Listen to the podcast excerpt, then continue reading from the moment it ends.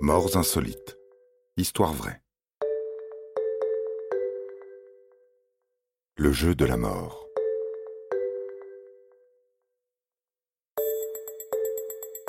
La Corée du Sud est l'un des pays du monde où l'on joue le plus aux jeux vidéo. Il constitue pour certains joueurs une véritable addiction, une maladie qui a déjà conduit plus d'un joueur à la mort.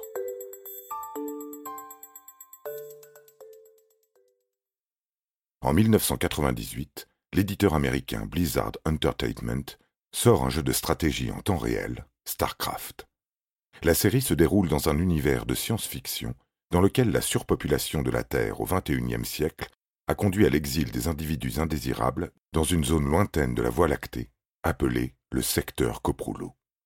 La série débute en 2499, alors que les Terrans, des humains génétiquement modifiés, découvrent l'existence de ces deux races d'extraterrestres, les Protoss et les Ergs. Ils vont s'affronter pour le contrôle du secteur par armée intergalactique interposée. Alors que les connexions individuelles sont encore peu répandues, la popularité du jeu est telle en Corée qu'il déclenche la multiplication des PC Bang. Ce sont des cybercafés où les clients peuvent accéder à Internet pour moins d'un dollar de l'heure, tout en buvant et en mangeant. On en dénombre tout juste une centaine en 1998, puis 15 000 fin 99 et 23 000 en 2001. En 2000, le jeu compte même des joueurs professionnels et les compétitions sont diffusées à la télévision. L'e-sport est né. Pour de nombreux jeunes sud-coréens, pris en tenaille entre les incertitudes économiques et d'intenses pressions liées à la réussite scolaire, les PC Bank sont des sas de décompression. Ils jouent et ils oublient tout. Lee, 28 ans, est connu pour être un accro du joystick, à tel point qu'il a été licencié pour absence répétée. Il a en effet besoin de beaucoup de temps pour jouer à StarCraft. Chômeur, il peut plus que jamais s'adonner à sa passion et espérer devenir une star dans son pays, comme d'autres gamers avant lui. Un jour d'août 2005, il s'installe dans son cybercafé habituel, à Daegu, dans le sud-ouest du pays.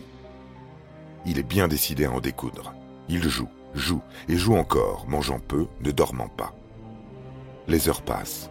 20 heures, 30, 40.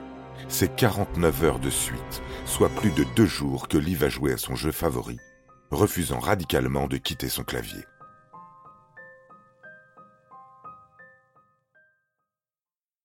Quand il s'effondre, il est transporté à l'hôpital où il meurt quelques heures plus tard.